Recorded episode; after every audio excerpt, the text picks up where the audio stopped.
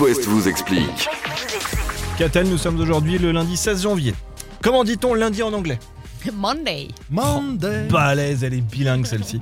Le Blue Monday, aujourd'hui le jour le plus déprimant de l'année. Oui, il paraît. Euh, on a commencé à en parler en 2005 en Angleterre et la théorie reposerait sur un calcul mathématique mis au point par un professeur de l'université de Cardiff, une sorte de calcul savant qui permettrait d'établir le jour où les humains ont le plus de risques de se sentir déprimés.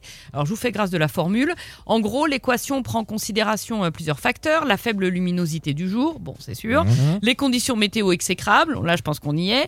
Euh, L'éloignement des fêtes de fin d'année, hein, la fête est finie. L'état des finances du foyer, bon ça c'est un peu toute Il y en a l'année. qui s'en remettent à peine. hein, des Mais fêtes de voilà. fin d'année. je, je donnerai pas de nom, mais L'abandon des bonnes résolutions et le fait que le lundi sonne la fin du week-end.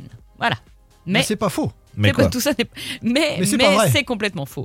en fait, cette histoire de Blue Monday a été complètement inventée et n'a absolument aucune base scientifique. D'ailleurs, le fameux prof de Cardiff n'est absolument pas lié à l'université de Cardiff. Et il est pas prof. Et, et- et surtout, et surtout, il a reconnu il y a un moment déjà qu'en 2005, il avait été payé par une agence de voyage britannique, la Sky Travel, pour publier cette formule et prouver qu'il était très important de prendre des vacances en janvier. Sinon, attention à la Oh, déprime. c'est pas vrai, c'est un truc commercial. C'était pour faire tourner le business.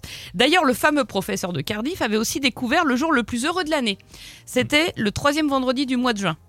Il y a des promos chez euh, Air Sky, je sais pas Ben, ce jour-là, il avait fait du business avec une marque de glace. quoi. Oh là là.